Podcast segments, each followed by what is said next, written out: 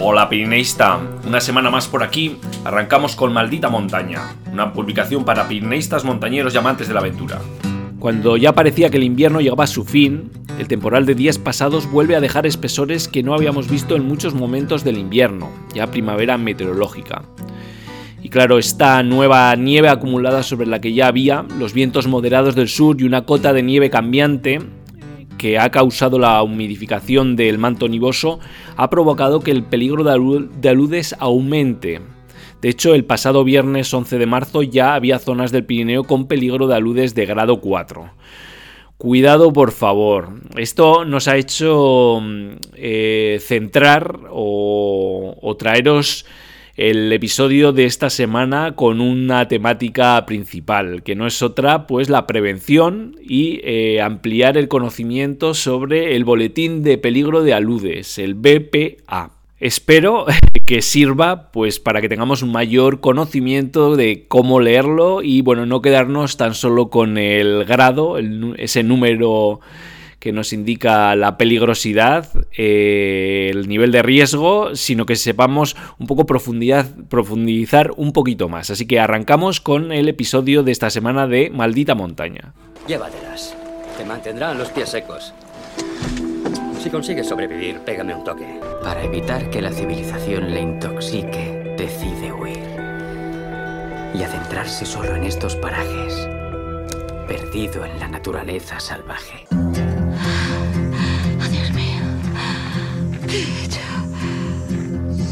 Siento a que tengas que caminar 1600 kilómetros para...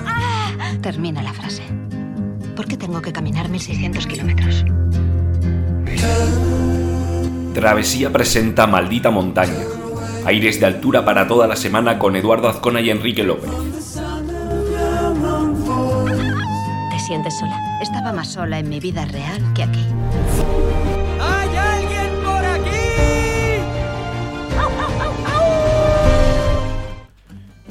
Bueno, esta no es la primera vez que hablamos del boletín de peligro de aludes. Eh, no hace mucho publicamos un artículo sobre avisos meteorológicos, alertas y también, como no, el BPA, el boletín de peligro de aludes. En aquella ocasión nos quedamos únicamente con el número final. Bien, pues eh, conocer el grado que es, importante, pero si solo nos fijamos en eso, pues estaremos ignorando una gran cantidad de información eh, que puede ser muy valiosa para la prevención de riesgos. Eh, para entenderlo, vamos, eh, os poníamos de ejemplo en el artículo, que como siempre os, digo, bueno, pues eh, tenéis un artículo en la web con todo detalle y con los enlaces a los recursos que os vamos comentando en este, en este episodio de hoy, ¿no? En este caso, veíamos lo que es el BPA publicado por AEMET, ¿no? Que, como ejemplo para comentarlo, ¿no? aquí, ¿no? En este caso es el del pasado pasado em, domingo 13 de marzo, ¿no? Para el Pirineo Navarro y, para el Pirineo Aragonés. Eh, podemos ver, bueno, que tenemos una parte gráfica y esta parte gráfica tiene un cuadro con apartados para su lectura. En ese caso eh, tenemos el estado del manto y observaciones recientes, la evolución del manto y peligro de aludes para el día concreto, la predicción meteorológica para ese día y la evolución para el día concreto, como os decía. Entonces, vamos a ver, vamos a ver detenidamente los apartados que componen la, parte gráfica del boletín. En este caso, macizo. Este es el primer apartado, ¿no? Y eh, no necesita muchas explicaciones, pues se refiere a la zona en la que se describe el peligro de aludes. Ojo, estamos hablando de que se evalúan áreas muy extensas. Mm, ya sabéis que, bueno, pues el relieve es cambiante y es la obligación del montañero prevenir y saber cuál es el peligro real, juzgarlo, ¿no? Ya que, bueno, pues una ladera puede estar concretamente muy cargada, aunque el riesgo del área sea menor, ¿no? Otro de los aspectos, el peligro de aludes, eh, mediante un símbolo, el primer símbolo se valora el peligro de aludes utilizando una escala de 5 niveles el número que os decíamos anteriormente, ¿no? Que vendría a ser verde, es el nivel 1 eh, débil, amarillo el nivel 2 limitado, naranja nivel 3 notable, rojo nivel 4 fuerte y rojo negro nivel 5 muy fuerte. Y aquí estamos asumiendo un riesgo total si vamos a la montaña con un riesgo de nivel 5. Con el segundo símbolo se indica el grado de peligro de aludes dependiendo de la altitud. El BPA, por ejemplo, el peligro de aludes es fuerte, grado 4, por encima de 2.200 metros y notable por debajo de esa cota. Otro aspecto que repasamos, el problema de aludes, cota, orientación y tamaño. ¿no? Bueno, observando eh, nuevamente el boletín que os, eh, que os aconsejo bueno, que vayáis a, a, uno y lo veamos sobre terreno, ¿no? por así decir, sobre, sobre algo tangible. Bueno, pues eh, os decía, observando nuevamente el boletín, pues vemos que se presentan dos problemas, pues nieve venteada y nieve reciente. Eso en el concreto, en el caso concreto que estamos revisando nosotros, ¿no? Una descripción detallada de los mismos la encontramos pues en el documento Problemas típicos de aludes, ¿no? publicado por AEMET y aprobado por EAWS. Y ojo aquí, ¿no? Seguidamente se describe cómo se distribuye el peligro, ¿no? La cota a la que aparece, la orientación, el tamaño de alud definido, ¿no? Para una capacidad de causar problemas. Es una tabla que podemos eh, revisar, ¿no?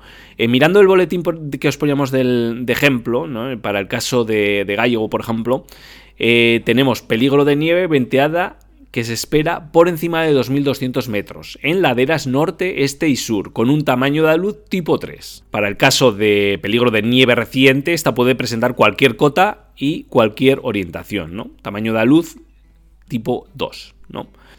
Así que, bueno, eh, como veis, eh, más allá del número de riesgo, pues hay también que hilar algo más fino, ¿no? Para en todo momento prevenir antes que curar. Y me vais a preguntar, ¿dónde consulto el boletín de peligro de aludes? ¿no? Para, bueno, para el Pirineos y para, para el, Estado. A ver, por ejemplo, pues tenemos AEMET para Pirineo Navarro y Aragonés, Pirineo Catalán, Parque Nacional de la Sierra de Guara, Parque Nacional de los Picos de Europa, Sierras de Cordel y Peña Labra. Luego podemos consultar en el Institut Cartographic y mm, Geology de Cataluña, centrada mm, eh, más en el Pirineo catalán. Tenemos también la Meteo de, Francia, centrado en los Pirineos, ¿no? en todos los valles franceses. Y luego el, Survey Meteorology Nacional de Gobern de, Andorra, eh, donde bueno, se centrará en Andorra. Bueno, pues esta es eh, que yo creo que es importante que hagamos este repaso de mm, cómo leer un parte, un boletín, mejor dicho, de peligro de aludes, un BPA. Bueno, y acompañábamos el artículo del boletín de peligro de aludes también con otro contenido, en este caso mm, eh, referido a, equipamiento eh, para montaña y centrado en cómo guardar el saco de dormir para transportarlo para guardarlo en casa. Bueno, ya sabéis que, bueno, después de una ruta de varios días en montaña, pues es, necesario dedicarle un tiempo adecuado pues eh, al equipo que hemos llevado eh, para de alguna manera mantenerlo y em, eh, guardarlo de manera adecuada. ¿no? Entre ellos el saco de dormir es uno de los que requiere mayor atención a fin de no provocarle daños posteriores. Y bueno, es al final un artículo que eh, si es un saco, digamos, que utilizamos mm, eh, para, montaña, alta montaña, pues va a ser algo costoso y mm, es, necesario guardarlo bien, ¿no? Para no estropearlo, ¿no? ¿Cómo guardar el saco de dormir para transportarlo? Bueno, ya sea eh, que lo vamos a llevar en el maletero del, coche antes de cargarlo la mochila o, lo vamos a o lo llevamos en la mochila también, puede ser, ¿no? Eh, necesitamos que el volumen sea mínimo ¿no? para facilitar el, transporte. Eh, bueno, pues para ello sacaremos todo el. Bueno, colocaremos el, saco en un lugar limpio y iremos comprimiéndolo para sacar todo el aire. ¿no? En el saco de. En el saco de plumas, lo que es bastante común es que ni lo enrollemos, ¿no? que lo vayamos metiendo a presión dentro de su bolsa.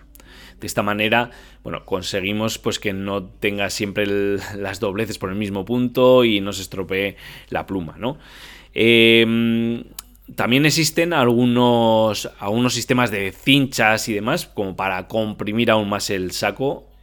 Eso sí, Ahora, ahora vamos a ello, ¿no? ¿Cómo guardar el saco de dormir en casa, ¿no? O cuando ya no lo vamos a transportar y no necesitábamos ese espacio, ese volumen mínimo, ¿no? Porque claro, espacio, volumen mínimo, pero ello significa que, pues, por ejemplo, la pluma en el caso de, de sacos de pluma pues está comprimida, ¿no? Eh, otro tipo de, materiales pues también están comprimidos y no es lo más adecuado, ¿no? Sobre todo para un objeto que lo que necesitamos es cuando nos metamos dentro de él que se expanda, ¿no? Y, que adquiera todo el volumen posible, ¿no?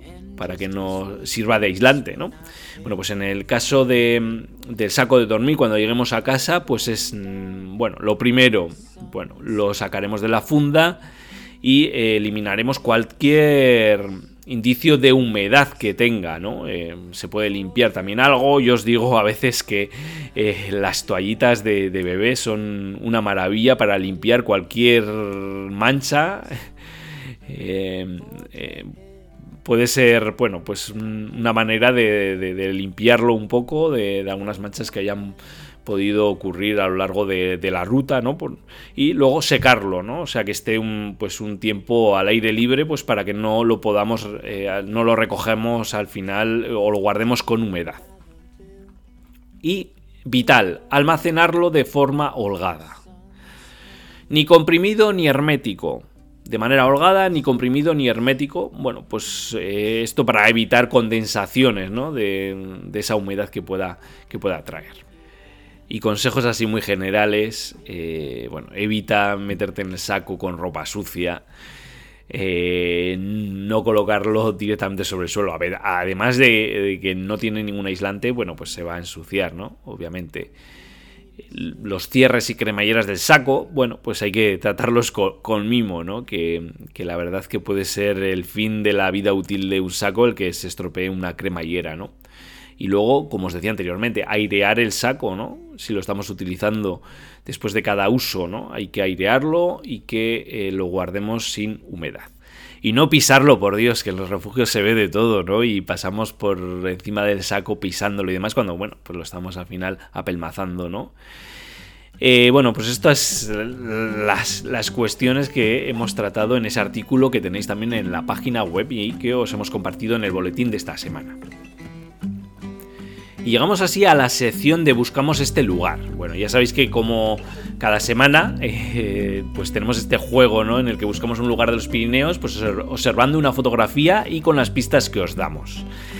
Ya sabéis que podéis enviarnos eh, vuestras fotografías junto con las pistas y la solución. Os dejamos eh, siempre el enlace para que vayáis a un pequeño formulario en el que fácilmente pues, nos haréis llegar pues, esa fotografía y esas pistas pues, para que nos tengamos un poco, ¿no? Eh, descubriendo nuevos lugares que sin duda bueno, es una sección muy inspiradora, ¿no? En este caso tengo una fotografía con una mole rocosa eh, algo rojiza, veo por ahí, a un tono rojizo y está totalmente nevada. Es un, valle que llega justo a esa mole rocosa. Y eh, vamos a, a, las pistas, vamos un poco, bueno, aprovechando las últimas nevadas, si la montaña lo permite, se presentan por delante buenas oportunidades para salir con las raquetas de nieve a dar un paseo o a subir hasta lo más alto de alguna montaña, como esta de la fotografía en la que os preguntamos por su nombre. Ya iban las pistas. Este airoso pico es en realidad los últimos restos en pie de una antigua chimenea volcánica. Y la segunda, su hermano mayor, es francés. Bueno, pues esas son, ese es el juego de esta semana. A ver si, si sabéis de qué pico estamos hablando. Bueno, ¿y cuál fue el lugar de la semana pasada? Bueno, la montaña que buscábamos es eh, Tuca de la Reinclusa, de 2.685 metros, que se trata del primer bastión de un largo cresterío que prosigue con la cresta de los Portillones y que concluye en la Maladeta, a 3.313 metros. Ese era el lugar de la semana pasada. Bueno, os animo a que nos compartáis vuestros lugares pues para que continuemos con este juego semanal. Y ahora damos paso a la sección Relatos de Altura. Continuamos con la publicación de los microrelatos de la primera mm, edición del concurso Relatos de Altura. Os dejamos, sin más, eh, disfrutar esta semana de dos nuevos microrelatos. En esta ocasión eh, tendremos eh, Dama Roja Anayet por Carlos Morte Azorín y Durar Darte por David Carreres La Casa. Bueno, os voy a dejar em, en primer lugar con Dama Roja por Carlos Morte Azorín. Y esta vez, cuando abrí los ojos, no estaban las osas, ni la constelación del dragón. Al despertar con las luces rosas, solo me acompañaba una extraña sensación. Había escarcha sobre mi saco. El amanecer estaba lleno de nostalgia. No tenía a nadie a mi lado y se había perdido toda magia. Y es extraño que a pesar de sentirme como nunca, sabiendo que estoy en mi mejor momento, desde que fui desterrado de su pecho, algo me trunca. Soy incapaz de llenar el vacío que dejó dentro. Así que realicé las fotos de rigor. La dama roja reflejándose en el agua cristalina seguía desprendiendo un aura de increíble color. Bella como ver danzando una bailarina. Recogí todo mi equipo y emprendí el camino de regreso, sabiéndome iluso por tener el mismo pensamiento. Volver a sentir lo que sentí con su beso, fundirnos en lo más profundo del firmamento. Daman Roja, Anayet. Aura de increíble color, claro que sí. Bueno, pues ese ha sido el relato de Carlos, eh, Carlos Morte, de Dama Roja Anayet. Y ahora vamos con el siguiente de los relatos, Durandarte, por David Carreres La Casa. Bueno, os dejo con David. Durandarte. Cuando dejamos atrás el refugio de Goriz, todo el mundo pensó que nos dirigíamos a la cima del monte perdido por la cara sur. Cuando digo todo el mundo, me refiero a otros dos grupos de aventureros con los que habíamos compartido algunas batallitas y tres rondas de cervezas la noche anterior. Sin embargo, Intuyo que nuestras ropas y maneras nos habían delatado ocho horas antes. Tomamos dirección noroeste, atravesando el barranco de Soaso, y tras dejar la faja luenga, nos encaminamos hasta el collado de Millaris.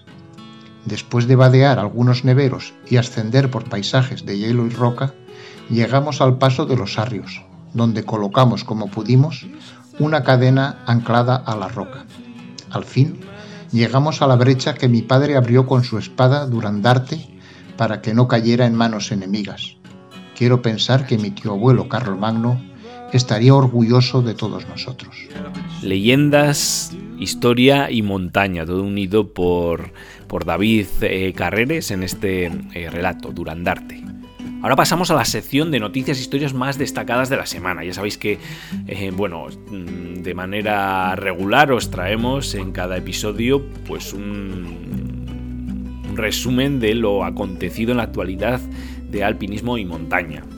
Bueno, hablamos esta semana de, la aventura bueno, que tenían entre manos Jonathan García y Esteban Topomena, pues que, bueno, habían instalado ya el campamento base a los pies del Gangapurna, eh, de 7.455 metros, en un lugar seguro a 4.700 metros de altitud. Y bueno, en este caso se habían decantado por la cara sur, ¿no? por el peligro que eh, presentaban los Seracs en la norte su objetivo era eh, llevar el estilo alpino eh, ligero, rápido y en autonomía a la cara sur de esta montaña, un terreno mixto, con menos hielo que la norte, ¿no? y, mm, que, bueno, contaba, mm, fue abierta esta cara en 1981 por un grupo canadiense liderado por John Lauchland eh, y existía otra ruta abierta por un grupo coreano en 2016, ¿no? la última ascensión a esta montaña tenían grandes incertidumbres eh, sobre la expedición, eh, si abrirían nueva vía o repetirían alguna de estas. Eh, la cuestión es que bueno, han encontrado una cantidad de nieve muy, muy importante. de hecho, pues eso, se movían con nieve hasta la cintura, no veían una línea clara de ascensión y han abortado la expedición. Se retiran del Gangapurna. Eh, bueno, habían elegido marzo porque, bueno, creían que las condiciones iban a ser eh, más adecuadas, pero, pero bueno, no ha sido así y dejan el, el reto o su aventura, pues esperan intentarlo en un nuevo eh, futuro. Eh, también, eh, bueno, os, actualizábamos un poco cómo, era, cómo estaba la expedición de los polacos en, la, Torre sin nombre, en el, grupo de las Torres del Trango. eh, ya han instalado y asegurado el campamento 1 a 5.500 metros en la ruta británica, a pesar de unas malas condiciones de la nieve. ¿no? Se están encontrando nevadas y viento fuerte que les ha tenido esperando en la pared. Eh, como sabéis, bueno, pues el grupo polaco se encuentra inmerso en el intento de la primera invernal a la torre sin nombre, uno de los grandes tesoros invernales del Karakorum. Eh, la ruta que han escogido es la británica, eh, que eh, bueno, tiene mil metros de desnivel y que es la original, ¿no? un poco con la incertidumbre de ver que se encuentran en estas condiciones invernales y esperan que, bueno, que el hielo les ofrezca continuidad para ascender con piolit y crampones. ¿no? Iremos viendo en, los, en las sucesivas eh, días y, bueno, y semanas a ver eh, cómo transcurre esta expedición.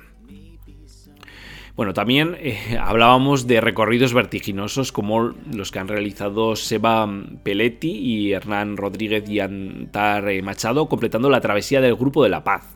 tres jornadas y dos bivacs recorriendo los perfiles del Grupo de la Paz en la Patagonia chilena. una ruta que han, que han bautizado Ayayema Yescar que cuenta con 1000 metros de desnivel y dificultades de hasta 5.11. Eh, eh, y cambiando bueno, de continente sin dejar los recorridos vertiginosos, eh, te contamos que Simón Gielt completa en solitario la travesía invernal del Rosengarten en las Dolomitas. A la travesía se le conoce como Catinaccio y eh, la ha realizado en tres días eh, para completar 17 kilómetros y más de 5.000 metros de desnivel en positivo. Una línea evidente que conecta, para que os hagáis una idea, todas las cimas del macizo y que nadie bueno, había afrontado en, ese estilo. Y eh, bueno, no podíamos despedirnos sin hablar del curioso fenómeno que se ha producido de calima en los Pirineos, ¿no? bueno, y en, en muchas otras zonas. Es bueno, algo que no se había visto en 30 años, al menos, con esta intensidad.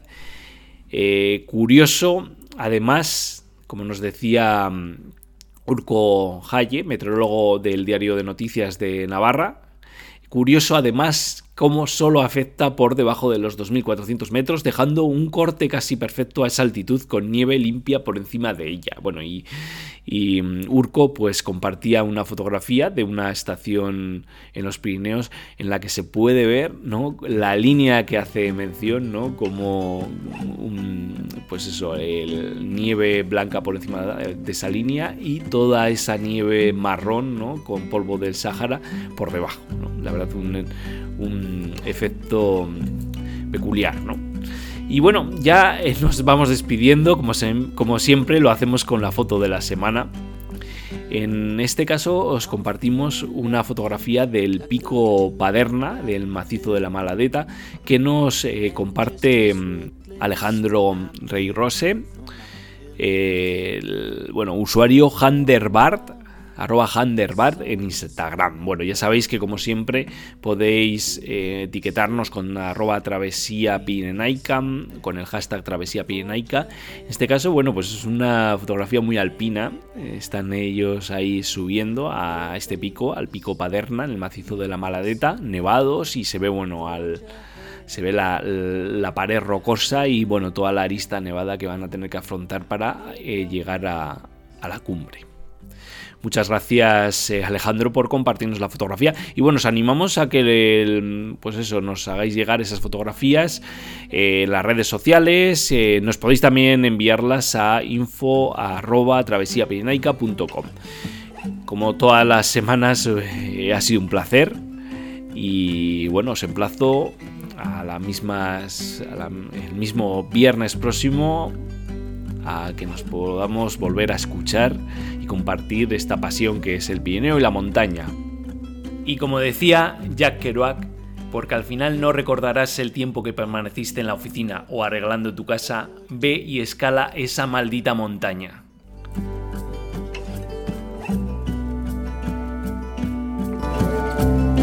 ¿Has pensado en abandonar? Oh, solo una vez cada dos minutos o así. Si quieres algo en la vida.